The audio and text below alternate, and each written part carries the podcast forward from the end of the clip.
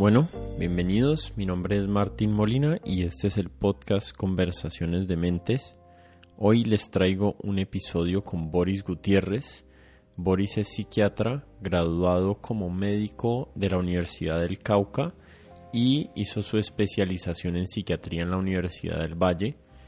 Boris ha trabajado en atención clínica de pacientes con trastornos mentales en las áreas de consulta externa y hospitalización y para esta conversación el tema fue la depresión. Hablamos sobre qué es la depresión, si es posible pensar en la depresión como una adaptación evolutiva, la teoría del desbalance químico del cerebro, hablamos sobre la relevancia genética y ecológica en los factores de riesgo que tenemos para vivir episodios depresivos y también hablamos al final sobre los posibles tratamientos para la depresión y cuáles son los más efectivos. Esta es la segunda vez que lo tengo como invitado en el podcast. La primera vez hablamos sobre los orígenes evolutivos de la amistad y ha sido uno de mis invitados favoritos porque me gusta mucho su manera de ver el mundo, compartimos mucho de nuestros gustos por la biología evolutiva y la ciencia en general y les recomiendo que lean el blog de Boris, que lo pueden encontrar en borisnada.wordpress.com. Yo leí hoy un artículo que se llama El papá de los sesgos acerca del sesgo de confirmación y les recomiendo mucho que lo lean, está muy bueno. Como siempre, los invito a que se suscriban al podcast en Apple Podcasts o en Spotify y si me quieren contactar o me quieren seguir lo pueden hacer en Instagram en Clubhouse y en Twitter como arroba codementes. Sin darles más vueltas, les dejo mi conversación con Boris Gutiérrez.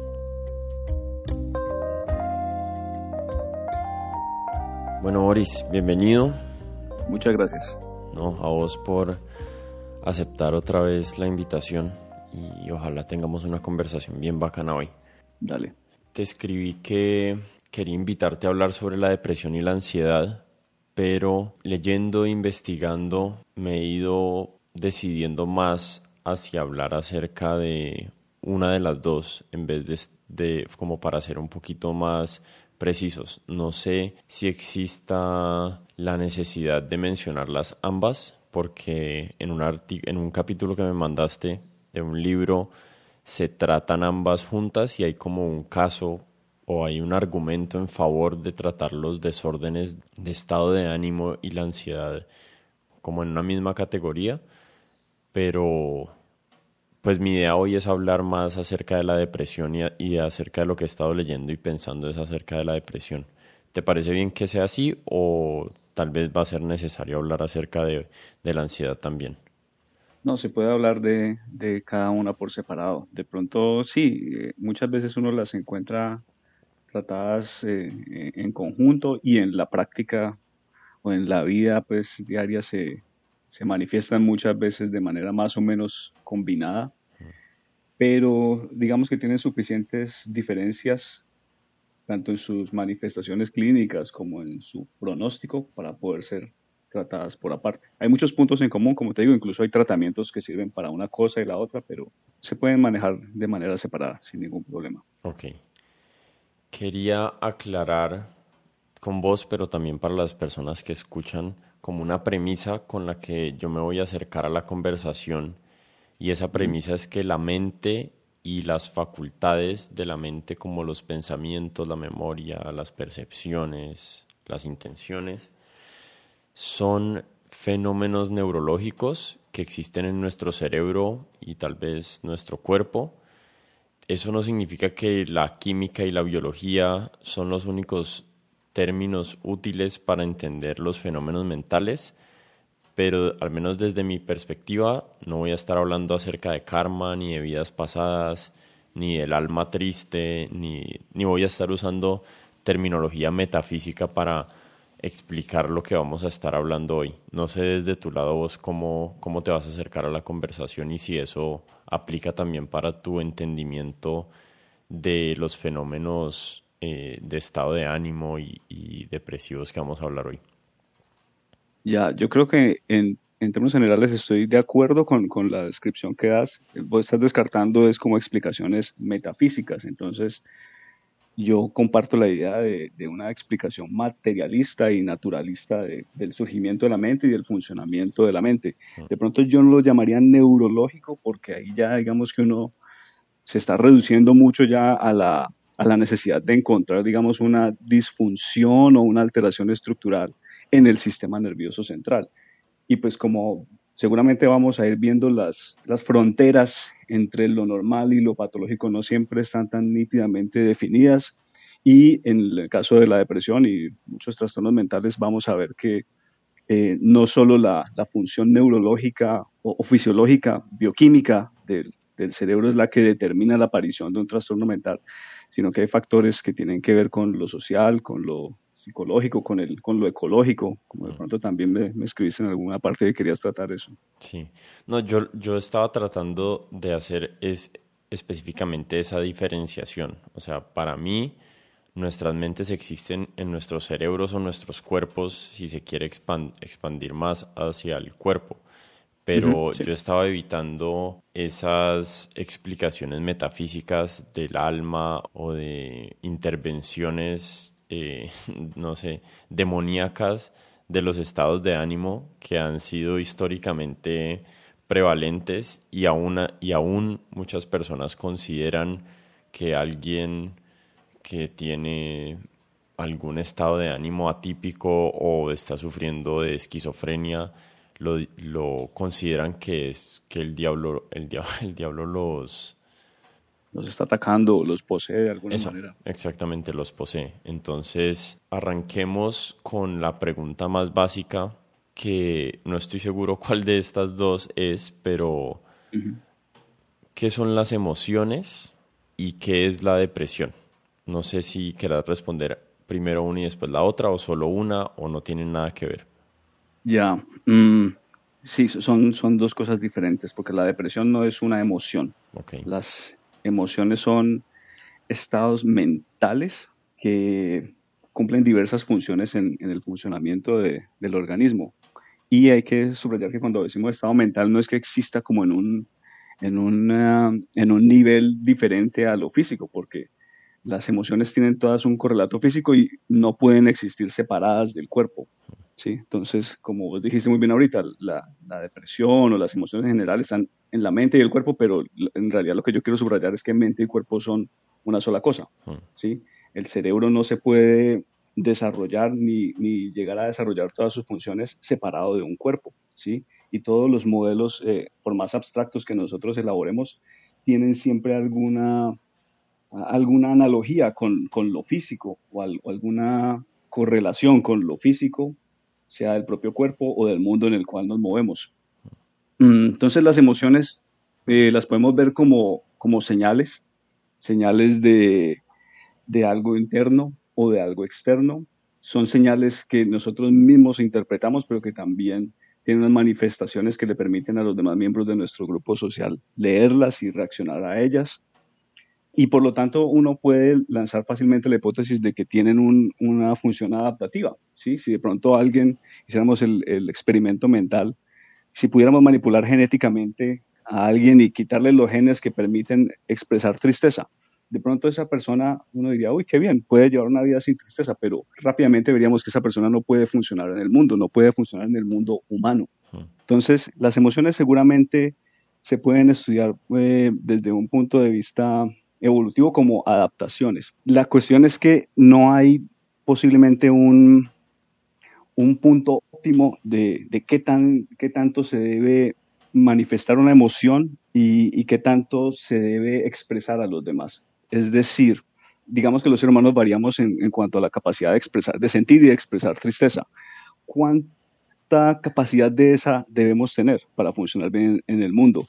y vas a ver que no existe posiblemente ese punto óptimo, hay, hay dependiendo de las circunstancias sociales, psicológicas, pues vamos a ver que, que diferentes eh, niveles de esa capacidad pueden ser útiles o pueden llegar a ser dañinos. Entonces, son rasgos adaptativos, pero muy complejos, que e, es difícil como puntualizar hasta qué nivel o hasta qué grado es, es útil tenerlas. Espera, Espérame, te interrumpo ahí un segundito claramente no hay un punto óptimo como un valor que se pueda determinar, pero dirías que existe un rango dentro del cual la experiencia y la expresión de emociones se consideran útiles. Obviamente hay niveles subóptimos de expresión de emociones. Me imagino que, que, que la depresión va a tender hacia uno de esos extremos subóptimos. Sí, sí. Eh, una de las características de la depresión es las emociones que típicamente van ligadas al, al, conjunto de síntomas y de signos que llamamos depresión. Y las emociones típicas de la depresión son principalmente la tristeza y en algunos casos la, la irritabilidad o la rabia. Sí, muchas veces, sobre todo en niños y adolescentes, se puede ver que si vos lees los criterios de, de, diagnóstico de depresión, vas a ver que no, no necesariamente es tristeza lo que se manifiesta, en algunos casos puede ser rabia pero digamos que la tristeza sí es la emoción pues, eh, cardinal de, de, los trastornos depresivos. Pero entonces lo que hay no es solamente, eh, digamos, una tendencia a, a, experimentar o a manifestar esta emoción con, con mayor severidad, sino también en qué contexto aparece, por ejemplo, ¿sí? Okay. Entonces están las dos cosas. Puede que la tristeza sea desproporcionada o puede que aparezca en un contexto en el que por lo demás no pareciera tener explicación. Y para poder hablar de depresión, pues se tienen que cumplir otros criterios para poderlo ver más o menos como un problema de atención clínica, un, conjunto de síntomas y de signos que ya completan el, el, cuadro de lo que es la depresión. ¿Cuáles, ¿Cuáles serían esos síntomas o ese conjunto de características que, que permiten diagnosticar a alguien con depresión clínica?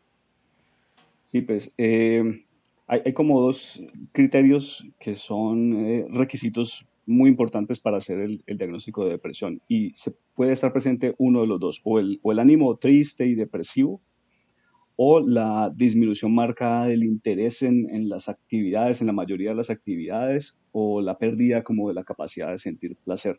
Hmm. Esos dos criterios tienen que estar presentes el uno o el otro para hacer diagnóstico de depresión.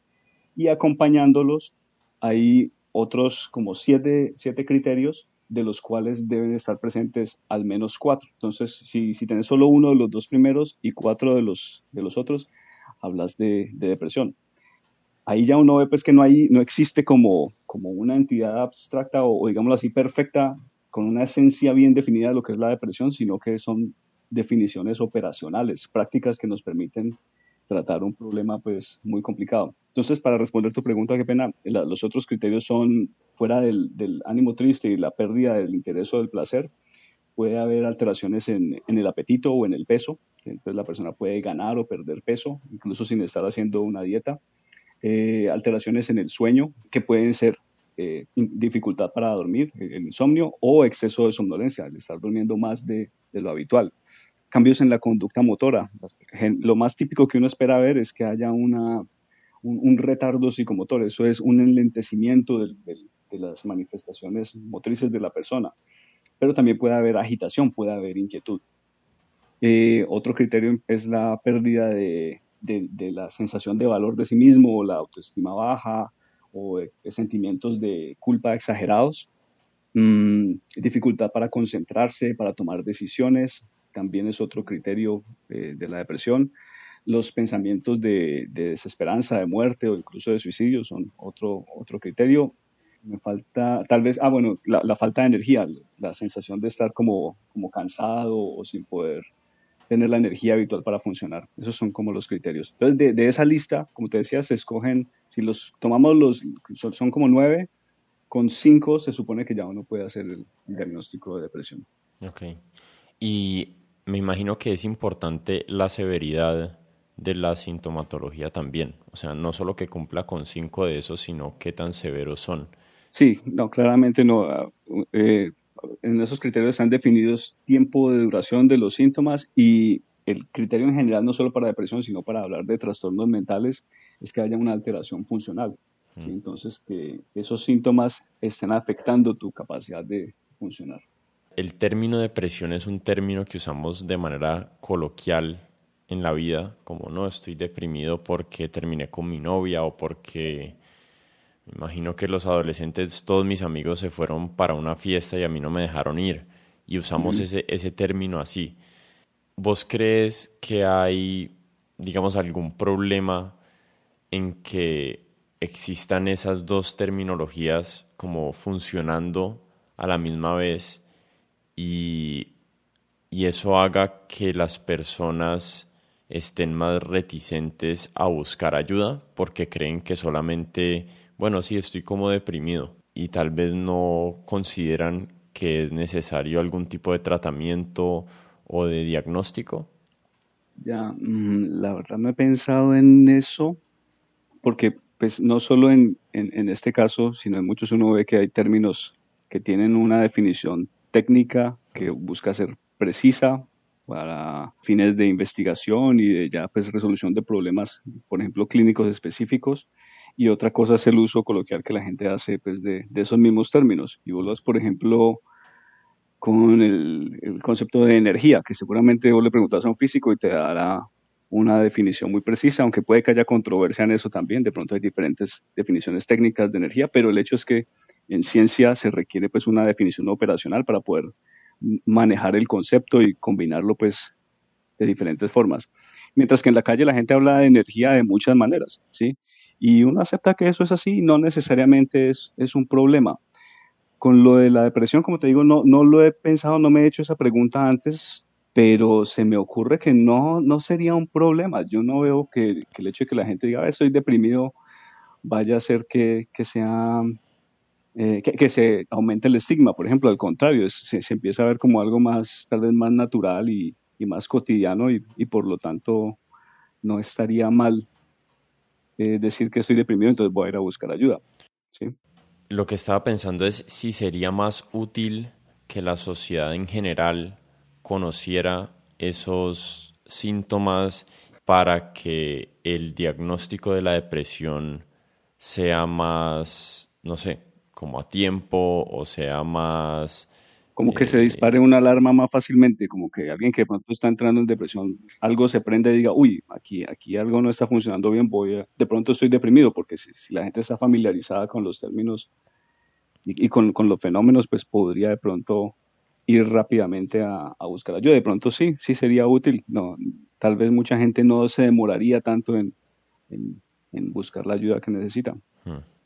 Quería volver a un tema que estabas tocando ahorita, que es la función adaptativa de las emociones humanas y si tal vez ha existido una función adaptativa para un fenómeno psicológico como la depresión.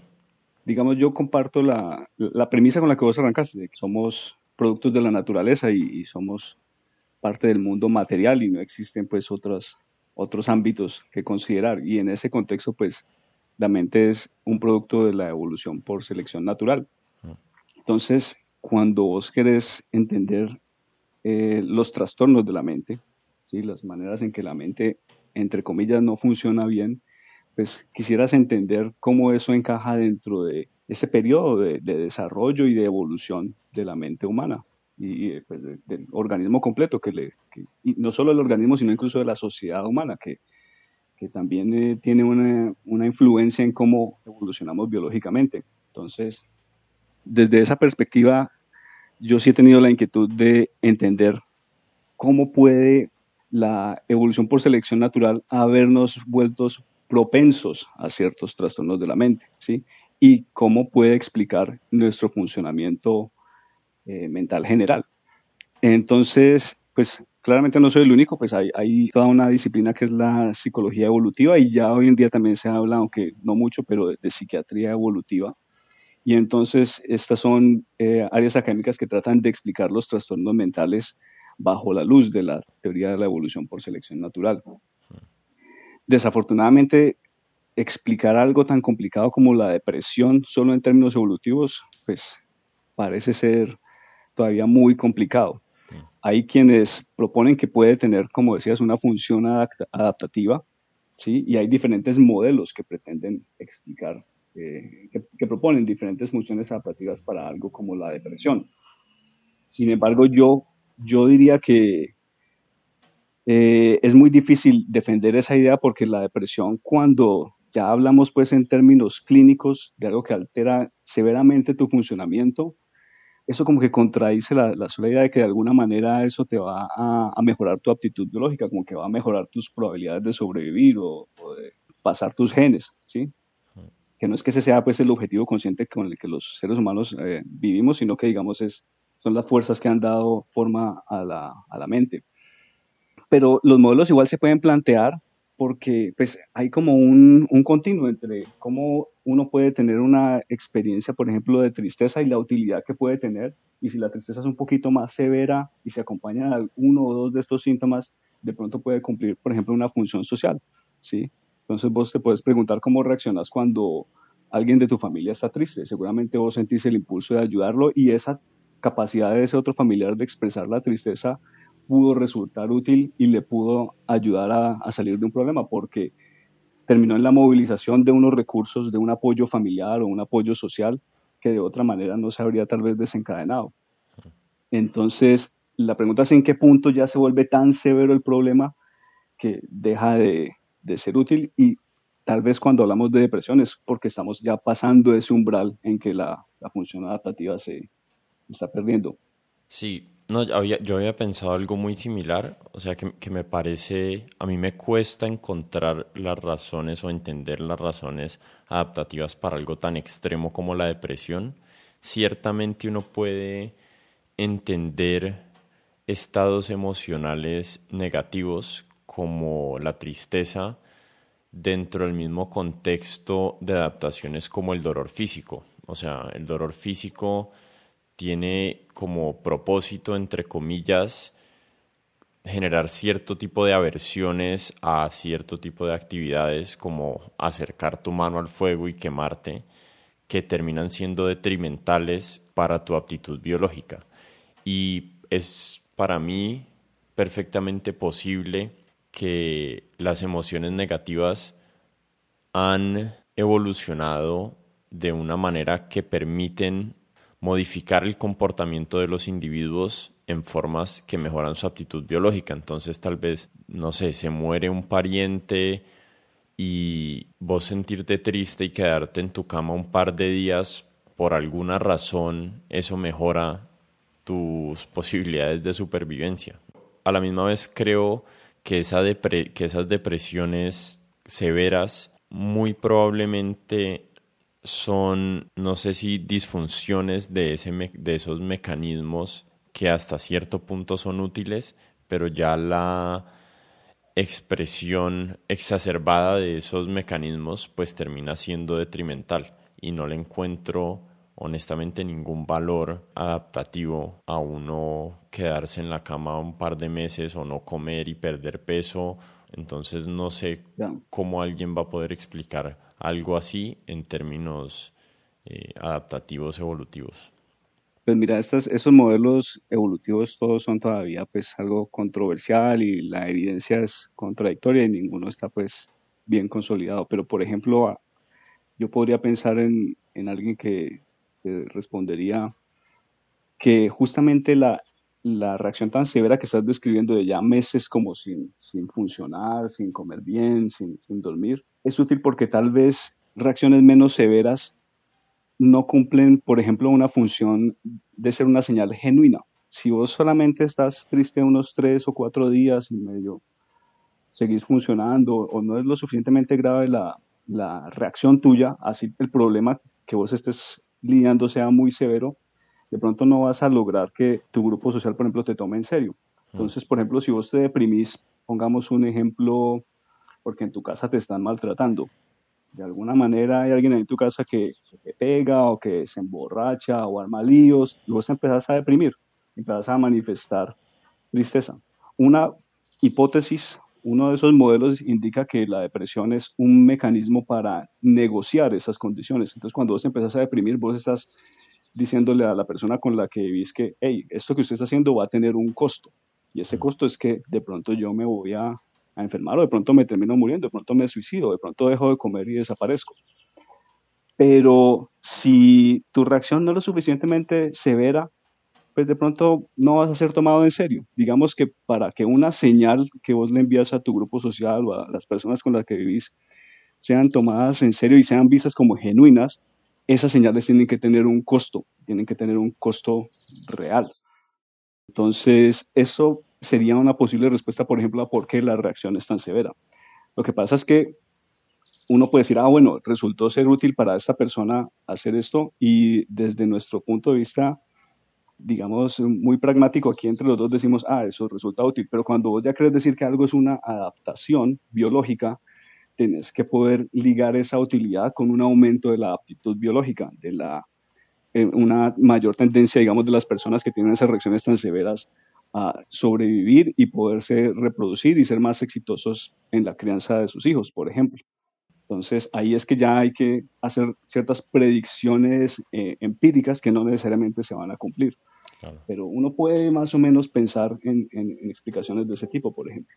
Sí, no se me había ocurrido el tema de, que sea una señal eh, y que tiene que ser costosa para que se interprete como genuina. Ese es, ese es un buen punto que no había pensado. Sí, sí, eso se llama el modelo no, sé bien cómo se traduce, yo lo llamaría el modelo de negociación de la depresión. En, inglés es bargaining, como de, como de regateo y negociación. Mm. Pero a la misma vez tendría que ser cierto en ese modelo que una vez esa depresión logre su objetivo de alteración del comportamiento social hacia uno, pues necesariamente esa depresión debería pasar.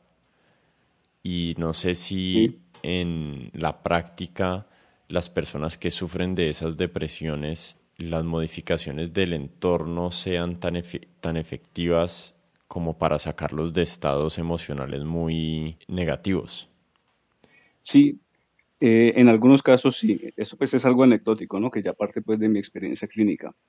Eh, concuerda con, con, la teoría que vos lees, es que la depresión es, una, es un trastorno muy heterogéneo. Entonces, tiene diversas manifestaciones y cuando vas a, entre comillas, buscar las causas, cada caso tiene como una explicación diferente, como a veces ves casos en que alguien no parece dar una explicación de cómo se, psicológica, una explicación dentro de su historia de vida de cómo fue que terminó en este estado depresivo. Mm. Pero anecdóticamente sí, hay casos de personas que, digamos, llegan a, hospitalizarse por una depresión severa y vos los interrogás y a la familia y efectivamente llevan dos meses deprimidos, encerrados, tal cosa. Y te das cuenta, por ejemplo, que hay una situación familiar y entonces parte de los tratamientos no son solo dar medicamentos, sino citar, por ejemplo, a la familia de esta persona. Y entonces se cita a la familia, se le explica, él no está fingiendo, esto no es culpa de él, él está deprimido por tal y tal razón. Muchos de esos pacientes cuando reciben esa, esa visita familiar o esa terapia familiar y ven que ciertas situaciones que los han sometido a un estrés crónico pueden ser modificadas o van a ser modificadas, porque muchas veces llega a compromisos en esas terapias de familia, vos ves que hay muchas personas que se mejoran rápidamente, venían eh, con una depresión severa y claro, están tomando medicamentos, pero no han completado las, las famosas dos semanas pues, que, que, tienen como mínimo esos medicamentos requisito para funcionar. Vos ves recuperaciones que, que decís, uy, ¿qué pasó aquí? Y yo pienso que eso encaja, por ejemplo, con un modelo como ese. No son todos los casos, habrá situaciones y hay que ver hasta qué punto se sostiene ese, esa modificación de las circunstancias familiares o de vida en la vida de esta persona cuando salga de la hospitalización. Hmm. Pero anecdóticamente sí, sí uno podría observar eso en algunos casos. Sí. pensando también acerca de, de la depresión como en el contexto pues histórico evolutivo, nuestros genes y nuestros cuerpos están adaptados al entorno de nuestros ancestros. ¿Será que podemos pensar en la depresión como un síntoma de cuerpos y cerebros y, y genes viviendo en entornos culturales, sociales y físicos para los cuales no estamos adaptados? Sí, sí, eso los psicólogos evolutivos lo llaman como el, el mismatch o la, el desencaje, el, no, el no acoplamiento entre las circunstancias para las cuales evolucionamos y las circunstancias en las que vivimos actualmente. Entonces, por ejemplo, uno se podría preguntar si una depresión severa en un grupo familiar o social con otras características podría dar un resultado muy distinto al de alguien que, que, vive en nuestra sociedad actual. Entonces no es lo mismo si vos vives en una aldea con 100 personas o 200 a las que conoces y forman, digamos, un grupo muy, muy sólido, muy compacto y que tienen pues unas dinámicas de resolución de problemas muy, muy particulares, muy diferentes a las que tenemos en nuestra sociedad. Entonces, de pronto, si el, el, entorno ancestral en el que evolucionamos se parecía más a, a esa vida en, en, aldea pequeña y llegamos hoy en día a construir unas sociedades muy distintas en las que uno perfectamente puede vivir solo en un apartamento mm. sin, sin, mucho contacto social, tal vez esa misma reacción depresiva no va a generar la misma respuesta y, y va a resultar siendo desadaptativa. Esa es una, otro tipo de hipótesis que se manejan para explicar la aparición de la depresión uno podría formular a partir de esa hipótesis predicciones acerca de la prevalencia de desórdenes como emocionales en sociedades que sus entornos culturales, sociales y físicos sean más similares a los de nuestros ancestros hace 20.000 o 15.000 años. No sé si sabes qué tan homogénea es la prevalencia de la depresión y si existen casos o estudios de grupos sociales que convivan en otro tipo de entornos y si esa prevalencia se mantiene. Sí, la, verdad no estoy seguro. Eh, lo que te puedo decir es que la depresión sí se manifiesta más o menos de formas similares, aunque dentro de la heterogeneidad de la que hablábamos, pero se manifiesta de formas similares en diversas culturas y grupos sociales. Ya la prevalencia como tal no sé qué tan fácil sea medir ni qué tantos datos haya en culturas o en grupos que sean como muy similares a, a los que presumiblemente se parecían a, nuestro entorno ancestral. La verdad no estoy seguro, habría que, revisarlo.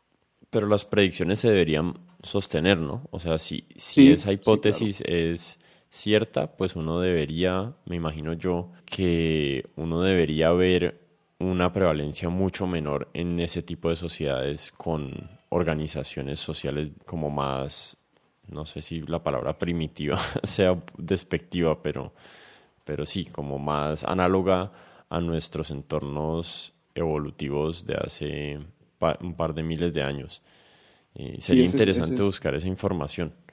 Sí, y es un muy buen punto como para subrayar, de que el, valor que tienen estas, estos modelos o estas hipótesis eh, está en parte dado por eso, no solo que encajan dentro de una teoría más grande que es la teoría de la evolución que explica la vida en la Tierra, lo cual es algo de mucho valor que las teorías que tengamos de la mente converjan y, tengan coincidencia con esa, con esa teoría más grande, eh, sino que permitan hacer predicciones, es decir, que puedan ser falsables estas, estas hipótesis. Eso les da el carácter científico que uno pues, espera tener en, en el estudio de, de la mente. Estaba pensando ahorita pasarme al tema de causas y correlaciones de la depresión.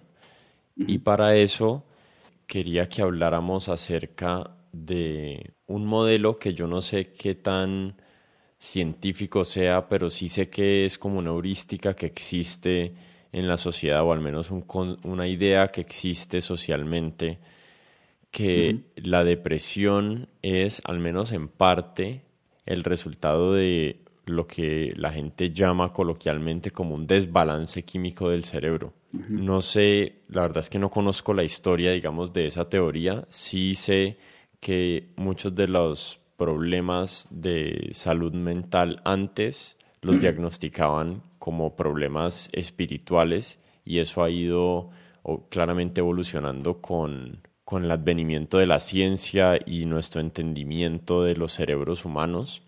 No sé, no sé si quieras hablar como generalmente acerca de esa idea del desbalance químico y qué tan cierto es y de pronto podemos hablar acerca de, las partes más específicas de cómo funciona el cerebro y qué tipo de variaciones neurológicas pueden coincidir o estar correlacionadas con la depresión. Sí, yo diría que la idea de, desbalance pues es muy antigua, con los primeros intentos de dar explicaciones naturales a fenómenos como la depresión. Eh, eso viene desde Hipócrates, desde, desde Grecia. Uno cuando empieza a leer historia de, la medicina y, ve que la explicación que, por ejemplo, le daban a la melancolía, como la llamaban, a lo más parecido pues a lo que es hoy día la depresión, era un exceso, si mal no recuerdo, de bilis negra.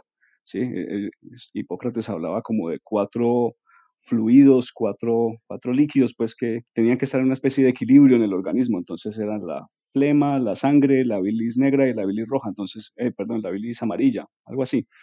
Y entonces la idea es que había un desbalance entre ellas y cuando predominaba la bilis negra surgía la melancolía, que hoy lo llamaríamos la depresión. ¿sí? Y mira que aunque esa idea es muy antigua, siempre ha coexistido con las ideas espirituales, pero tiene entonces sí un mérito, aunque nos parece ridícula o demasiado simple hoy, tiene el mérito de que ya está buscando una explicación natural para el fenómeno de la fenómeno clínico, pues que en este caso se está lidiando.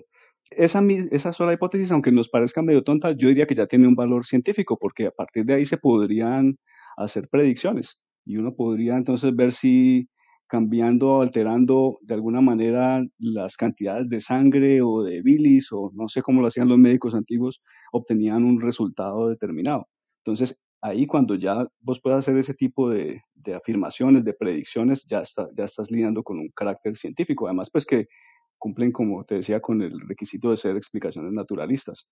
Y entonces, traducido ya eso al siglo XX, se habla del desbalance de, monoaminas, que son como neurotransmisores, son neurotransmisores que incluyen sustancias muy famosas como la serotonina, la noradrenalina y la dopamina. Esas, esos modelos se, construyen a partir de observaciones clínicas. Entonces, tal vez la primera observación que da lugar a ese modelo eh, era el hecho de un tratamiento antihipertensivo que se daba, ponerle voz en 1950, no estoy seguro, funcionaba bajando la presión a través del bloqueo de la noradrenalina ¿sí? en el organismo, que es un neurotransmisor específico. Y resulta que se observó que muchos pacientes sometidos a ese tratamiento desarrollaban depresión. Ahí ya hay una pista. Luego, entonces, para un tratamiento que se daba para la tuberculosis, resultó que observaron que eh, ese medicamento para la tuberculosis parecía mejorar el ánimo de muchos pacientes. Y van a ver y resulta que ese medicamento aumentaba la disponibilidad de noradrenalina en el cerebro. Entonces ya hay como dos pistas muy fuertes que dicen, ve, si bloqueamos la noradrenalina, la gente se deprime. Y si la favorecemos o, mejoramos su disponibilidad, la gente se mejora. Entonces, eh, es una muy, muy buena idea, es, es útil, pero ya cuando vos empezás a tratar de saltar de ahí a cómo la noradrenalina eh, determina la presencia o ausencia de depresión, pues ya hay muchos obstáculos. Entonces, a partir de esas observaciones se desarrollan los, los primeros antidepresivos y entonces luego se va implicando también la serotonina, que digamos cumple un rol ahí análogo al de la noradrenalina y es tal vez la más famosa ahora. También luego eh, se implica de manera similar la dopamina y hay una observación muy problemática que no permite quedarse con esa con esa idea tan simple y tan, tan bonita de que la depresión es una deficiencia de noradrenalina, de serotonina o de serotonina. Y es que los antidepresivos que aumentan la disponibilidad de estos neurotransmisores se demoran en actuar dos semanas o incluso más tiempo. Entonces la pregunta es ¿por qué? Si, los, si vos miras eh, los estudios in vitro, esos medicamentos tienen una acción inmediata. la primera dosis ya te está subiendo los niveles de serotonina en el cerebro, por ejemplo. ¿Por qué entonces la persona no se mejora de su depresión inmediatamente. ¿Qué ocurre en esas dos semanas? Entonces, la mejor explicación es que posiblemente esos medicamentos actúan de manera indirecta. De alguna manera, ese ambiente químico modificado con mayor disponibilidad de ciertos neurotransmisores hace que el cerebro, las neuronas, se vayan adaptando, vayan haciendo cambios en respuesta a ese ambiente, ambiente químico modificado. Y entre esos cambios seguramente ya hay muchas posibles explicaciones de cómo se termina generando el cambio en el estado de ánimo. Entonces, es una explicación muy simple e incompleta, pero que tiene una base pues, sólida y científica, diría yo. Hay otros tipos de no medicamentos, pero de, digamos, de lo que está clasificado dentro de, drogas, digamos, como, digamos, el, el MDMA, eh, creo que actúa sobre la serotonina o correlacionado a la serotonina y la cocaína actúa relacionada a la dopamina. Entonces, ¿por qué en este tipo de drogas sí se ven efectos inmediatos sobre el estado de ánimo? ¿Es por la dosis del, químico análogo en, el, en la sinapsis? O no sé, ¿cómo, uno concilia eso? Porque si yo tomo éxtasis, claramente a, a, la hora ya veo el efecto de eso sobre, sobre mi estado de ánimo. Sí, esa es una muy, muy buena pregunta. Por ejemplo, con el éxtasis, eh, puede haber, el éxtasis tiene ese efecto de que inhibe la recaptura de, de neurotransmisores de serotonina, por ejemplo, eh, y ese efecto lo comparte con los antidepresivos. Pero si vos miras el éxtasis, seguramente tiene otros efectos adicionales. Por un lado, puede que sea un estimulante, un, un, agonista, es decir, una sustancia que se une directamente también a los receptores de serotonina. Entonces, no solo tiene el efecto de que aumenta la disponibilidad de serotonina, sino que él mismo puede llegar y actuar sobre los receptores. Y cuando vas a ver cuáles son los receptores de serotonina, hay como 14 por lo menos. Y entonces la, afinidad de diferentes sustancias a diferentes receptores de serotonina va a ser distinta. Entonces, la psilocibina, por ejemplo, que es la sustancia que está, que está contenida en los hongos alucinógenos, está siendo estudiada hoy en día como posible tratamiento para la depresión y la ansiedad. Es una sustancia que eh, se une a un receptor específico de la serotonina, que creo que es el receptor 2A, y tiene un efecto inmediato. ¿sí? Entonces, ahí van surgiendo como complicaciones y pistas también de cómo puede haber otras, un mecanismo tal vez más directo para tratar la depresión. Entonces, lo que yo te di es como la primera, el primer capítulo de, esa historia del desbalance químico, que es con los antidepresivos clásicos, y, el, y, el, primer problema que se vio, y era la demora en la acción. Hoy en día hay otros hallazgos que van complicando ese modelo. Entonces, uno eh, son, eso incluye, por ejemplo, los posibles nuevos antidepresivos que se están desarrollando. Entonces, uno es el MDMA o el éxtasis, la psilocibina y tal vez otro o que ya está tal vez más en uso, aunque no, no tiene tanta, tanta mención, no sé por qué, como la psilocibina, es la ketamina, que actúa sobre otro tipo de, de receptores, que son receptores de un neurotransmisor que se llama glutamato y los bloquea.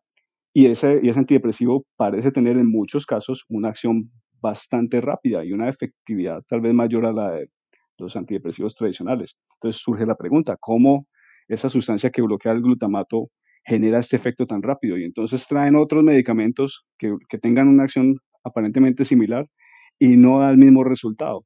Y entonces vos vas dándote cuenta de que esas, estas sustancias tienen un efecto sucio, es decir, que que no tiene una sola acción sobre un tipo de receptor o un solo eh, mecanismo de acción, sino que actúan sobre diferentes tipos de receptores y entonces el trabajo de las personas que desarrollan los medicamentos es tratar de, de disecar eso y, ver por dónde es que se va llegando a un efecto antidepresivo más directo y posiblemente entonces al, al correlato neurobiológico más específico de la depresión.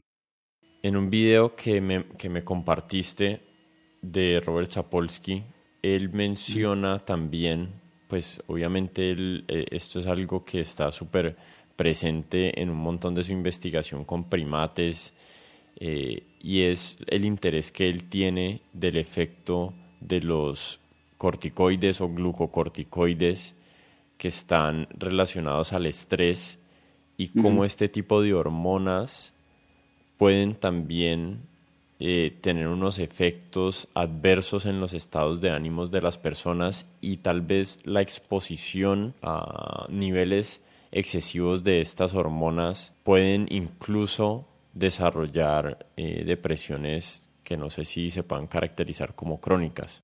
Pues esto ya implica otro modelo que de pronto no, no excluye al del el, de las monaminas, el de la serotonina, la noradrenalina. Lo que uno quisiera es que ambas observaciones terminaran convergiendo en de pronto un único mecanismo eventualmente, o al menos en, de alguna manera que estén relacionados. Entonces, ese es otro modelo para explicar la depresión y es el del estrés crónico, que tal vez es lo que más fácil se puede ver en, en modelos animales. Vos no puedes hacer un modelo animal de la depresión porque la depresión implica pensamientos y cognición, que es algo que no puedes evaluar en, en un animal, solamente puedes ver el comportamiento.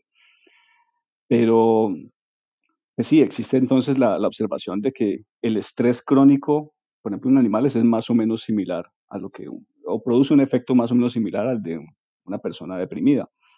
Mm, está la observación clínica o epidemiológica de que muchas personas que están propensas a la depresión han sufrido de estrés crónico y generalmente pues, eh, se menciona sobre todo las adversidades en la infancia, la pérdida de uno de los padres antes de tal edad, los diferentes tipos de abuso, eh, pero pues no solo en la niñez, sino también el, el, estrés crónico en la vida adulta puede, sabemos, predisponer a una persona a depresión. Y Sapolsky, pues de lo que habla en, su charla y tal vez en algunos de sus libros es ya del, de cuál es el mecanismo bioquímico del, del, estrés y del estrés crónico. Entonces él tiene un libro que se llama ¿Por qué a las cebras no les dan úlceras? Y él, y él lo relaciona con el hecho de que el estrés en las cebras es una experiencia inmediata, de un momento. La cebra se, se estresa cuando aparece el león o los leones. Y una vez pasa la amenaza, la respuesta de estrés desaparece. Algo que suponemos que es más o menos único de, de los primates es la exposición al estrés crónico y Sapolsky habla mucho del estrés social, sobre todo en los babuinos que él estudia, se ve que muchas de las reacciones de estrés tienen que ver con, con las jerarquías, con, los, con el rango que se ocupa en la jerarquía social de, de esos grupos de animales. Entonces el hecho es que él, él muestra en su, en su video qué ocurre en el organismo cuando hay estrés y entonces se desencadenan unas cascadas, unas, una liberación de ciertas hormonas, la última de las cuales es el cortisol, que es un glucocorticoide, tal vez el, el principal. Y, es, y este cortisol, si bien tiene unas reacciones en, el metabolismo, por ejemplo, de la glucosa, en tus niveles de apetito, de energía, van a modificar tu comportamiento, es, este glucocorticoide se, es captado nuevamente o es detectado nuevamente por estructuras superiores que regulan la misma producción del cortisol. Entonces, cuando eh, hay, digamos, una secreción excesiva, se supone que el mismo sistema detecta eso y trata de, de detener la secreción de los factores que llevan al aumento del, cortisol. Es como enredado, esto es algo que de pronto hay que ver con dibujitos, pero mmm, el hecho es que el, el cortisol entonces, cuando suponemos, cuando la persona está sometida a estrés crónico y está presente día tras día, día tras día, esa capacidad de detectar que hay un exceso y de regular el sistema, la cantidad que se sigue secretando, se ve alterada. Y se cree que entonces esto tiene que ver con por qué se termina desarrollando la depresión. Entonces hay otras observaciones que eh, apoyan esta idea. Entonces, por ejemplo, el hecho de que eh, los glucocorticoides tal vez disminuyen la capacidad con que algunas eh, estructuras como el hipocampo, que es una estructura del cerebro, tiene o ve disminuida su capacidad de generar nuevas neuronas, por ejemplo. ¿Sí? Entonces ahí se empieza a enlazar con la parte de la depresión. Pero pues no, no sé exactamente qué, qué, parte quisieras preguntar, porque es que como te digo, hay que ver como los dibujitos de cómo una sustancia que se produce en el hipotálamo lleva a otra que se produce en la hipófisis y luego a las glándulas adrenales, que es donde finalmente se libera el cortisol. Entonces hay un eje, hay, hay, un, hay un ciclo de, de cómo estas sustancias eh, aparecen en el cuerpo cuando las circunstancias lo ameritan, pero como cuando el estrés es sostenido se puede romper ese, ese mecanismo de autorregulación. A lo que quería llegar es que existen mecanismos bioquímicos en el cerebro de regulación del el estrés uh -huh. y esos mecanismos pueden estar o aparentemente están relacionados con lo que podríamos clasificar tal vez con enfermedades mentales como la depresión. Sí, eh, yo creo que estás tratando como de subrayar el hecho de que hay, una, hay unos fenómenos que podemos llamar biológicos o, o bioquímicos uh -huh. que al menos en parte ayudan a explicar cómo se produce la depresión o incluso por qué se produce. Sí. Entonces yo te diría que, por, ejemplo, en el, en el video de Sapolsky, él tal vez varias veces hace hincapié en, en eso, él, él, explica lo de, los, lo de las monaminas, serotonina, noradrenalina, dice, esto es biología. Uh -huh. Claramente no es que la, la, persona que está deprimida no se quiera ayudar o no tenga voluntad, sino que hay una observación biológica que demuestra que algo no funciona bien a un nivel biológico. Y lo mismo dice cuando, tal vez, cuando muestra lo de los glucocorticoides y el estrés crónico. Entonces, esto es biológico. Y él subraya eso, que no estamos lidiando solo con un fenómeno social o, o psicológico, digámoslo así, sino que hay, eh, hay ese, ese ámbito. Yo le diría a él y te diría que incluso si no supiéramos de la serotonina, del cortisol, de la noradrenalina, la dopamina, el glutamato, lo que quieras, si no tuviéramos todos esos conceptos de neurotransmisores, igual podríamos inferir que hay algo en nuestro cuerpo que, que, que falla o que, o que de alguna manera está correlacionado con ese malestar que parece ser psicológico o del alma, ¿sí? Que es, como yo te decía, el mérito de alguien como Hipócrates, que buscó la manera de explicar en términos físicos y naturales algo que parecía ser espiritual. Y no sabía de serotonina, no sabía de neurotransmisores, pero logró intuir, y yo pienso que todos compartimos un poco esa intuición, o bueno, quienes tenemos una visión materialista, de que a lo que vemos externamente como una manifestación del alma o de la mente, hay algo que se le corresponde en alguna parte del cuerpo. No sabemos bien qué es ni, ni, cómo llamarlo y seguramente los modelos se van haciendo cada vez más complicados, pero claramente tiene que estar allí. La pregunta es si ahí vamos a, a concluir entonces que, que, la depresión, por lo tanto, es originada por un desbalance bioquímico. Tal vez no, tal vez el, el desbalance, si, si, si, nos quedáramos pues con esa explicación simple como por, por poder seguir la discusión, que ese desbalance se puede originar en parte por una propensión genética, pero que tienen que haber ciertas eh, eh, situaciones ambientales o en la historia de la vida de esta persona para que esa propensión efectivamente se manifieste. Y entonces, ¿cuál fue la causa de la depresión al fin? ¿La propensión genética o, el, o la exposición al estrés crónico o al maltrato o, o a lo que fuera? Y la mejor respuesta es que todas esas son, son las causas o son los factores que, que terminaron determinando la aparición de, la, de lo que llamamos la enfermedad depresiva o el trastorno depresivo. Y, y pues que esa separación entre mente y cuerpo definitivamente no, no nos ayuda mucho a la hora de entender estas cosas. Claro, listo, tenemos, digamos que iniciando la conversación, hablamos de las causas evolutivas que son presiones de selección de miles de millones de años o cientos de millones o miles de años. Y después dimos el brinco como a las causas próximas, que es listo, yo tengo este, esta deficiencia de serotonina, de producción de serotonina o de recaptación de serotonina o de que solamente mis eh, receptores eh, por alguna razón no son tan sensibles a la serotonina como en otros individuos. Eh, ¿Cómo hacemos para entender por qué este individuo está sufriendo esta, esta depresión o por qué este individuo está viviendo este trastorno mental específico? Y lo que yo trato de hacer es clasificar eso en dos campos que no sé, no sé si sea la manera correcta ni siquiera. Uno, el campo, digamos, hereditario, genético, que mis papás, mis, mis papás y sus ancestros me pasaron a mí. Y por otro lado, pues los aspectos ecológicos y las variables ecológicas que desencadenan o desatan, digamos, esas propensidades genéticas.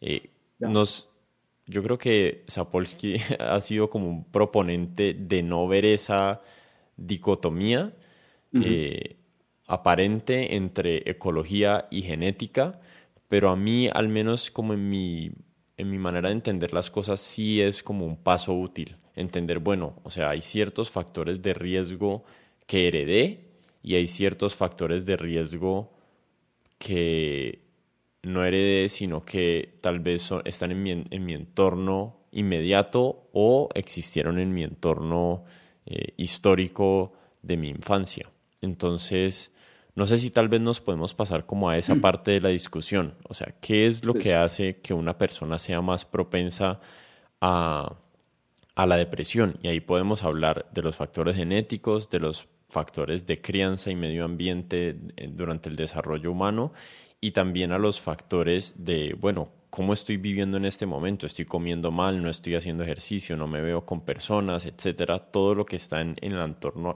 actual que me está eh, generando o está ayudando a generar esta, esta situación mental que estoy viviendo.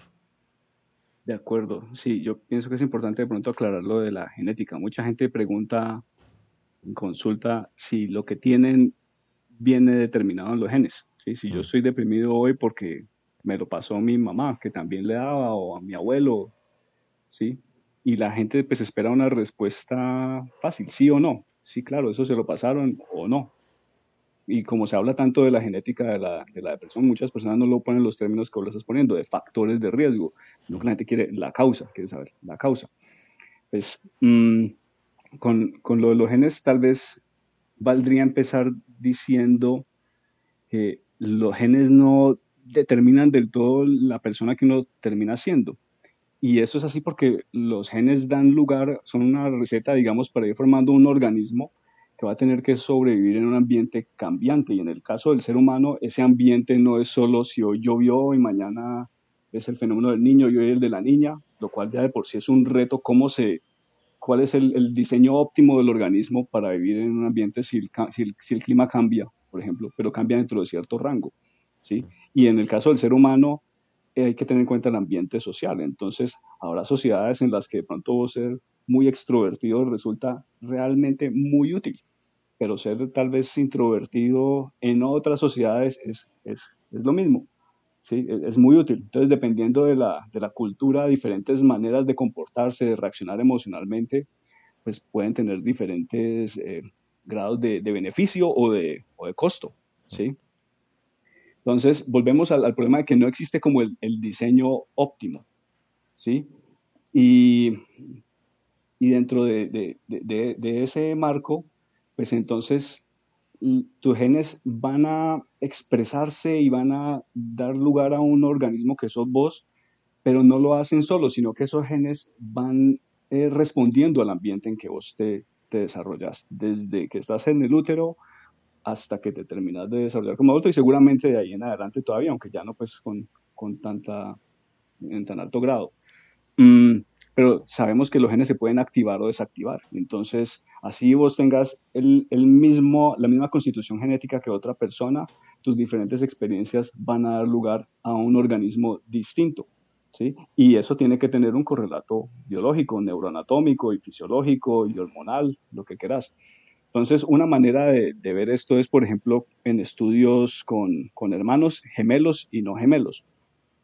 Entonces, si si uno pensara que la depresión viene determinada genéticamente y vos estás deprimido y tenés tu hermano eh, eh, gemelo, uno esperaría que tu hermano gemelo también desarrollara depresión a la misma edad a la que vos la desarrollaste. Y si cogemos grupos de hermanos gemelos y uno de los dos tiene depresión, esperaríamos encontrar que en todos los casos se cumple que el hermano gemelo también tiene depresión.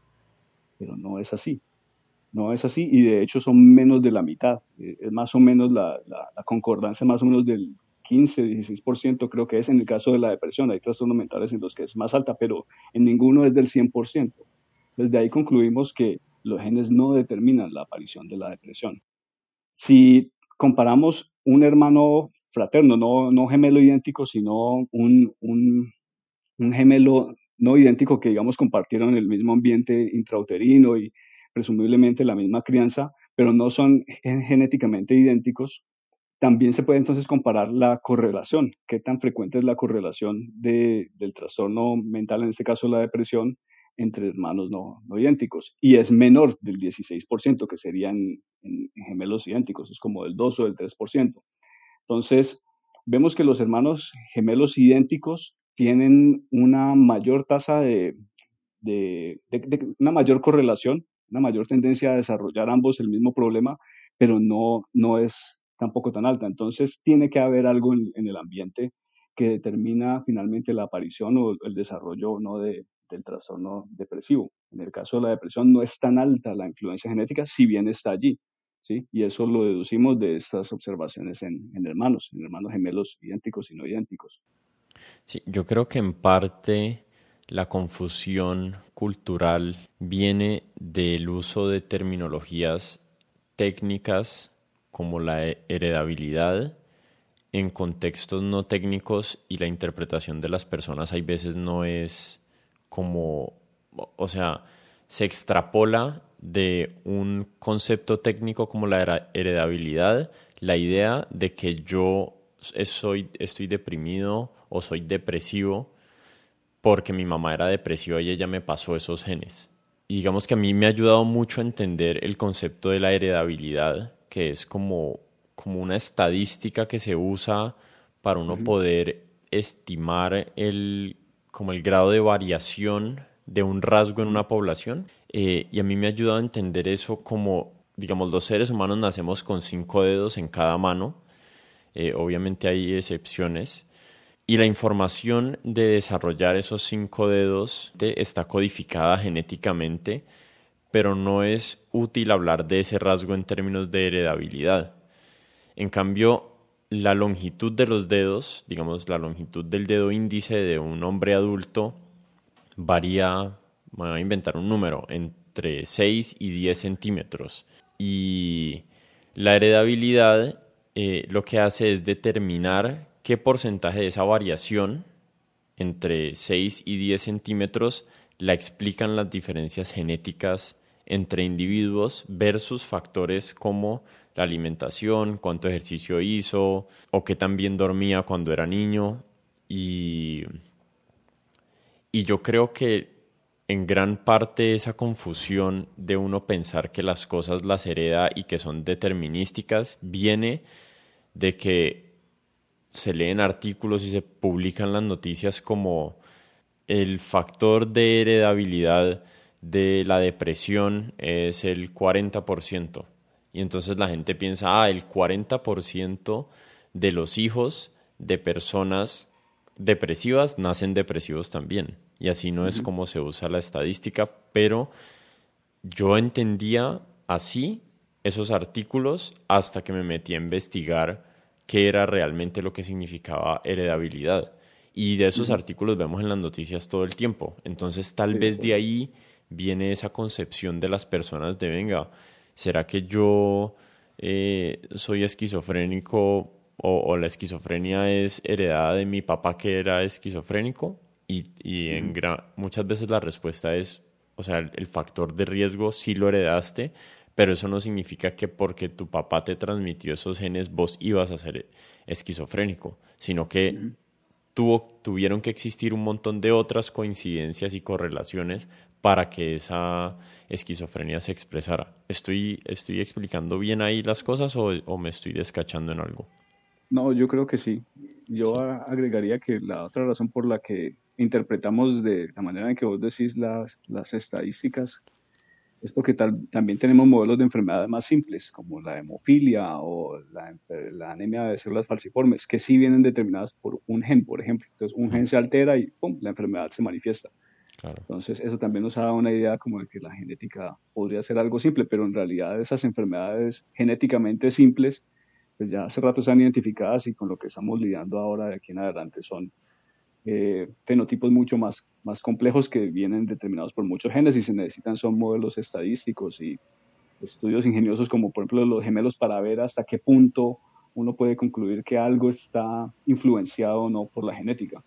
Con lo de la heredabilidad, el ejemplo de las manos es el mejor porque si uno dice que el número de manos es, en la población es heredable, uno supondría que sí, porque como decías, es el número de manos que todos tenemos está determinado en nuestros genes pero cuando vas a ver quiénes tienen seis dedos o quiénes tienen cuatro dedos, seguramente vas a encontrar una causa ambiental de por qué se, se dio esa alteración, sobre todo los que les faltan. Pues.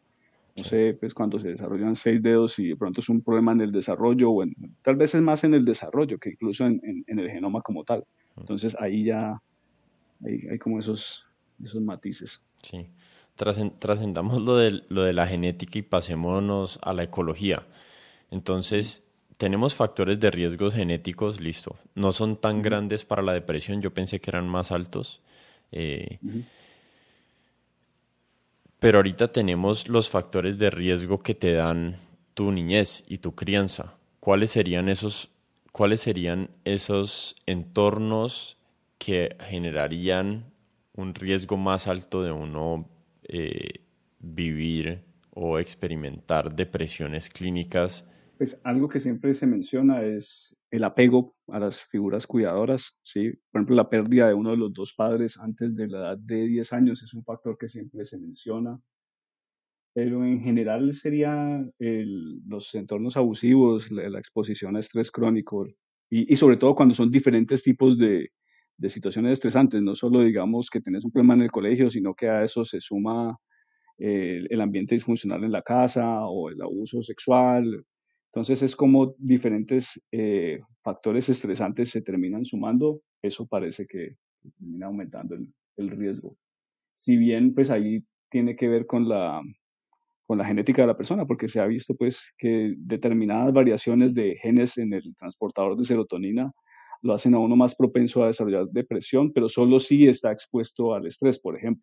Entonces siempre está esa, esa relación entre los factores de riesgo ambientales y los, genes genéticos.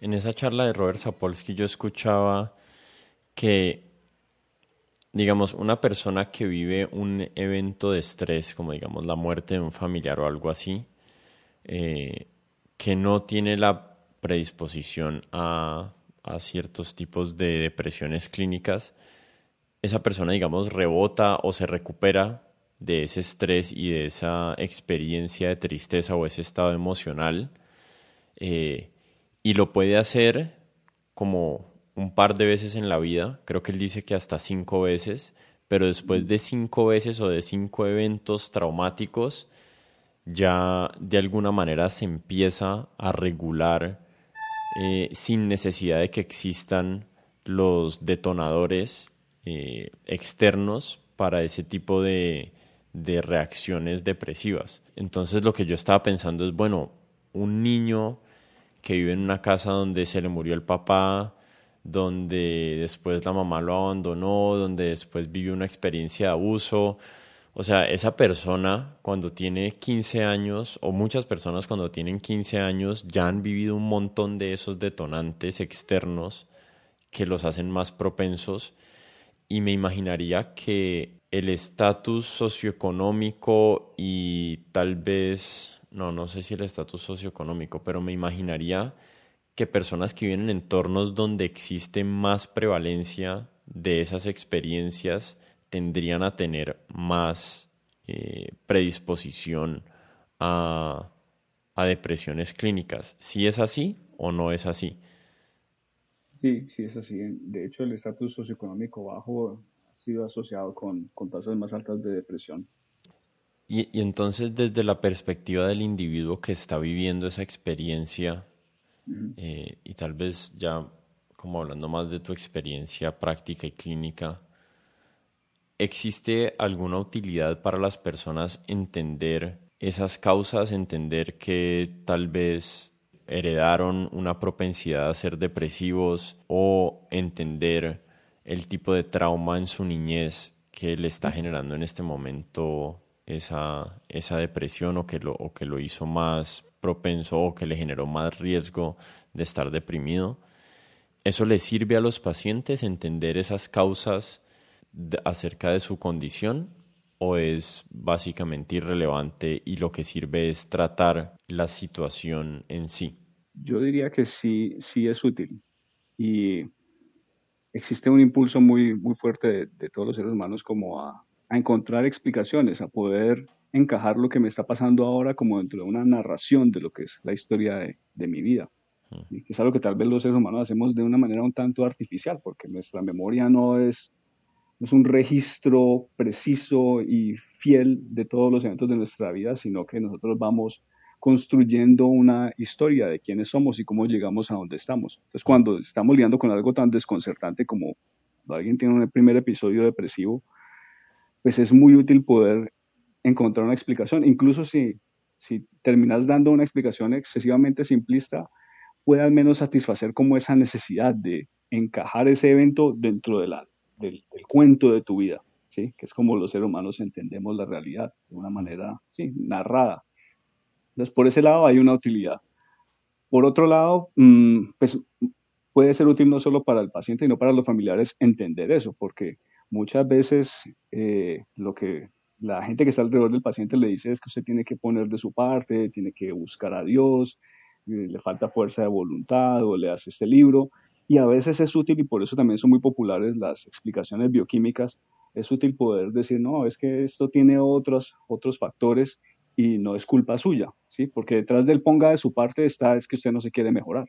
Y cuando se le dicen ponga de su parte, le están diciendo dónde está su fuerza de voluntad, usted por qué quiere estar enfermo y nadie quiere estar depresivo, al menos eso es, lo más obvio, ¿sí? Que ya uno diga que de pronto la depresión está cumpliendo una función psicológica y que tal vez tenga una explicación evolutiva, pues es otra cosa, pero ya que uno deliberadamente quiera estar metido en ese hueco, pues no. Entonces es útil también poder darle a la gente explicaciones que los liberen de esa culpa y que ojalá también nos permitan elaborar un plan de trabajo que incluya varias cosas, que incluya el manejo de, entre comillas, el, el desbalance químico y los factores familiares o psicosociales o del trabajo de la sociedad que pueden estar también influyendo en, la, depresión. Entonces sí es, es muy útil. Ya que llegamos aquí al tema de los tratamientos, ¿qué nos hemos dado cuenta con la investigación científica y la experiencia clínica que son los tratamientos más efectivos para tratar la depresión? Y ahí incluiría tal vez eh, una idea que compartió Robert Sapolsky en esa charla, de la que hemos hablado tanto hoy, que es que solamente como el 40% de las depresiones o de las personas que están sufriendo depresiones, eh, los tratamientos de drogas antidepresivas son efectivos para, para tratarlos. Eh, lo más efectivo que existe y para salir de eso de una vez es lo que se llama la terapia electroconvulsiva, ¿sí? que vulgarmente lo llaman electrochoques o terapia de choques que en las películas, pues hay una película muy famosa, eh, Atrapados sin salida, se, llama en español, Jack Nicholson, en la que tal vez llegando al final a él lo, lo, someten a ese tratamiento, pero la manera en que lo muestran allí es como una especie de tortura, ¿sí? Para alguien que por lo demás parecía estar sano mentalmente, pero pues era un tipo rebelde que no se adaptaba a las normas y entonces se ve como una medida más bien barbárica, no, sé si en español se puede decir barbárica, bueno, una, una, medida como muy primitiva y muy agresiva para domar o para, sí, para domar el comportamiento de ese señor que no se adapta, pero detrás de, de ese dramatismo y de, de, esa cuestión de esa película, eh, el, ese tipo de tratamientos sí existen y son altamente efectivos. La cuestión es que detrás de cómo funcionan, pues hay una serie de modelos que incluyen los cambios en factores de crecimiento de las neuronas, cambios en niveles de neurotransmisores, etcétera, etcétera, pero no sabemos bien puntualizar en dónde está el efecto de ese tratamiento. Y aunque en general es muy seguro, pues conlleva cierta, cierto estigma y, y, puede igual tener algunas alteraciones, si bien reversibles, pero alteraciones en la memoria, en la función cognitiva que, que de pronto pues no son ideales, pero es un tratamiento altamente efectivo. Yo diría que pues, tendría que revisar las estadísticas, pero yo creo que por ahí del 80% de pacientes responden a la terapia electroconvulsiva. ¿Y, eso sería para salir como de episodios agudos de depresión o eso sirve para tratar eh, personas que tienden a sufrir eventos depresivos? Principalmente para los episodios. Se usa principalmente cuando los tratamientos entre comillas, menos agresivos no han funcionado, los medicamentos y las psicoterapias, o cuando hay una verdadera urgencia y vos no puedes esperar tres o cuatro semanas a que el medicamento y la psicoterapia hagan su efecto. Entonces, si tienes a alguien que no está comiendo y está a punto de morirse o que, o que tiene un comportamiento suicida muy, muy severo, que vos medio le das la espalda y ya se está haciendo daño de la manera que vos menos te imaginas, eh, la terapia electroconvulsiva se utiliza allí también y es altamente efectiva. Entonces es una herramienta muy, muy valiosa. Desafortunadamente es difícil extraer de ahí pistas de, de cuál es el, el, mecanismo directo de la depresión, porque es un tratamiento muy, muy, muy burdo, ¿sí? actúa de una manera muy generalizada en el cerebro, entonces es difícil puntualizar por dónde, por dónde va la efectividad o de dónde proviene.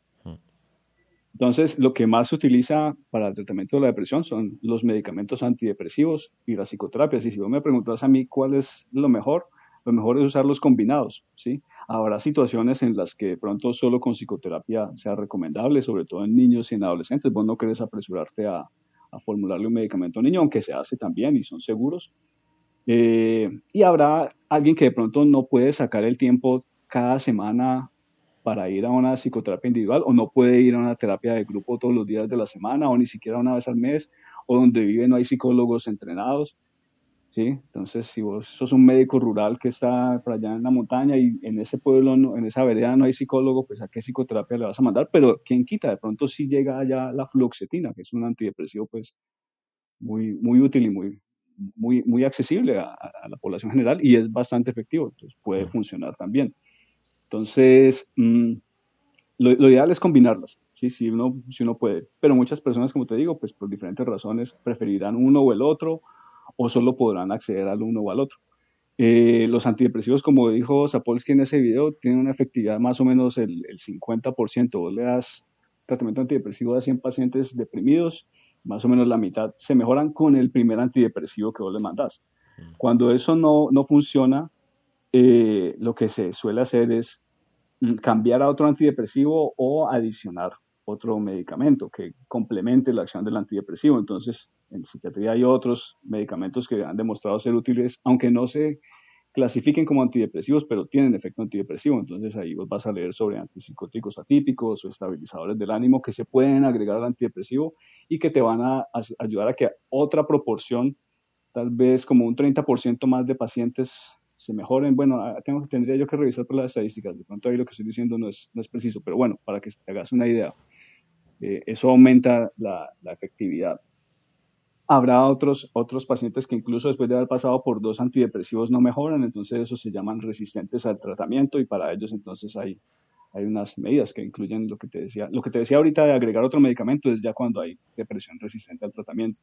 Y pues ahí ya entonces hay otras estrategias de ahí en adelante para tratar de, sacar a la, persona, mm, que incluyen la terapia electroconvulsiva y, y pues en este momento hay un medicamento derivado de la ketamina, que es la esketamina, que también eh, tiene una indicación ya en Estados Unidos para el tratamiento de la depresión resistente. En Colombia no lo tenemos todavía, pero seguramente llegará. Y posiblemente de los psicodélicos que, mencionaste hace rato, también surgirán herramientas, sobre todo para el tratamiento de la depresión resistente.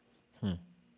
Cuando decís psicoterapia, ¿a qué, ¿a qué te referís? O sea, me imagino que la gente tiene en la mente la gente que no ha asistido a psicoterapia nunca en su vida tiene en la mente la imagen del psiquiatra en la silla y el paciente acostado en el sofá contándole acerca de la vida, pero me imagino que eso ha evolucionado. Me imagino que existe obviamente ese tipo de psicoterapia tradicional, pero ahorita hay otros, hay otros, eh, hay otras herramientas de psicoterapia que también se han confirmado que son efectivas. Estoy pensando en la terapia cognitiva conductual y, otras cosas similares.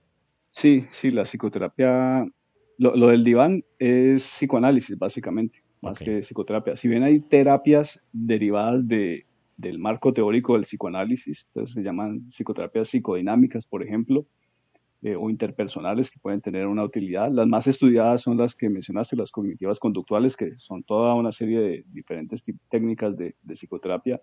Y pues en general consisten en que el paciente va a hablar con su terapeuta, va a expresar un problema y juntos van a tratar de elaborar un plan para entender mejor el problema y, resolverlo. Y eso incluye entender bien cómo funciona su, su propia mente, de dónde surgen sus, sus problemas, sus dificultades y tratar de tener un plan para, para mejorar eso. También hay terapias que van más orientadas como hacia la educación en, ciertos tipos de, trastornos mentales, pero sí, ahí ya hay como mucha variedad, pero en términos generales es, es eso y, las más estudiadas son las psicoterapias cognitivas conductuales, que hmm. tienen que ver con la, el, entrenamiento en, en, en, cómo identificar los sesgos que uno tiene, los pensamientos automáticos que a veces uno ha desarrollado sin darse cuenta y poderlos desafiar, poderlos ir modificando detectando cuando se presentan en la vida diaria e irlos modificando.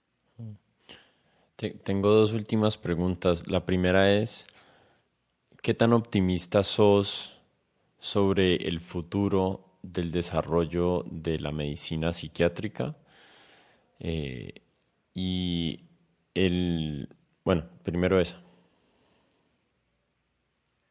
Eh, yo soy optimista en el sentido de que creo que hay progreso, ¿sí? Y cada vez va a haber una mejor comprensión de, de los fenómenos, de los problemas que tratamos de resolver, ¿sí? Estamos todavía muy lejos de dar eh, respuestas del todo satisfactorias a, sobre todo a algunos otros trastornos mentales, en que hay casos de depresión crónica que son muy, muy, muy difíciles de manejar, pero yo creo que hay una verdadera sensación de avance, de que se puede ir mejorando poquito a poco, de que vamos a tener nuevas herramientas, de que eh, no solo en lo farmacológico, sino que las psicoterapias también se, se, van afinando con el tiempo en la medida en que se logra estudiarlas, a pesar de lo difícil que es estudiar eso científicamente, pero hay maneras de hacerlo. Entonces, yo soy optimista en el sentido de que podemos mejorar. Mm. Ya de que podamos hablar de la cura de la depresión, por ejemplo, eh, no, no sé si lo preguntabas en ese sentido, como si vamos a ver curas definitivas.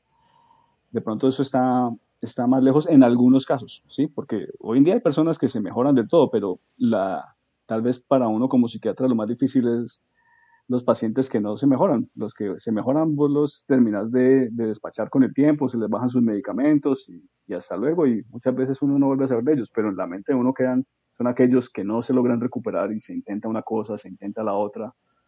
Desafortunadamente yo creería que casos así seguiremos teniendo y es por la complejidad del fenómeno. Sí, no es algo que solamente vaya a responder a una intervención biológica como un medicamento o incluso una terapia electroconvulsiva, con todo lo efectiva que es, no, no mejora al 100% de las personas. Hay personas que hacen la terapia electroconvulsiva y siguen deprimidas.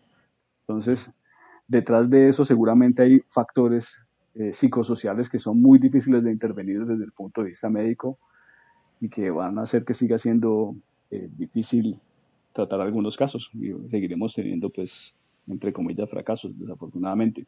Pero la tendencia es, es a mejorar y, y en ese sentido soy optimista. Sí. Y, la última pregunta que ahí medio la respondiste, creo que es con, con, nuestra, con nuestro desarrollo y entendimiento científico que esperamos que continúe acerca de, de las causas de las enfermedades mentales, ¿dónde crees que vamos a encontrar las soluciones reales? ¿Crees que van a estar a nivel social y cómo hemos organizado nuestras sociedades, los tipos de incentivos que hay en la sociedad, eh, las tradiciones que tenemos, los estigmas, o crees que esas soluciones van a venir como en como desde la perspectiva médica un poquito más angosta que no tiene tanto que ver con, con lo social, sino más con qué tipos de tratamientos podemos encontrar innovadores. Yo creería que de lado y lado, porque aún si resolvemos problemas sociales que parecen ser pues claramente factores de riesgo para la depresión, seguramente las soluciones implican problemas inesperados. Entonces vos podés darle agua potable a toda la población y decir problema resuelto, pero tal vez ahí después de que eh, llevas a cabo ese plan, te terminas dando cuenta de que el agua está contaminando, de que hay dificultad para desechar el agua que la gente utiliza, qué sé yo. Hay, problemas que, que, uno no prevé en, esas soluciones. Y cuando se trata de cómo se adapta psicológicamente el ser humano al ambiente, pues yo volvería al punto del principio. No hay una solución óptima. Entonces no hay un ambiente óptimo para todos y, y no existe el, el diseño ideal del ser humano que le permita adaptarse a cualquier tipo de ambiente. Entonces, como sea que construyamos la sociedad, yo creería que va a haber cierto grupo de personas que van a tener dificultades para adaptarse y que van a tener, verse sometidas a ese estrés crónico y eventualmente a desarrollar depresión. Dicho eso, pues hay cosas que evidentemente hay que mejorar y si uno puede elevar el, el, nivel socioeconómico en general, el acceso a recursos de la población, disminuir la frecuencia con la que la gente se ve sometida a, a diferentes tipos de abusos o de explotación, pues por supuesto eso tendría un efecto inmenso y debería ser prioritario. Entonces, pues yo no creo que eso excluya la parte médica, que también ya es cuando un individuo como tal ve que está desarrollando un problema, pues tal vez necesita alguien que lo guíe y sabemos que hay unas correlaciones biológicas o fisiológicas detrás de ese malestar y seguramente el, el tratamiento médico seguirá teniendo un rol. Y en la medida en que mejoremos esa comprensión biológica o médica del problema, pues habrá también, ojalá, mejores soluciones. Pero yo creo que seguiremos combinando medidas de, desde ambos lados. Bueno, ese me parece un buen lugar para terminar. Boris, mil gracias por tu tiempo, por la charla tan bacana y, y el conocimiento ahí que nos, que nos compartiste hoy. No, Martín, muchas gracias por invitarme otra vez. Me amaré muy chévere el podcast.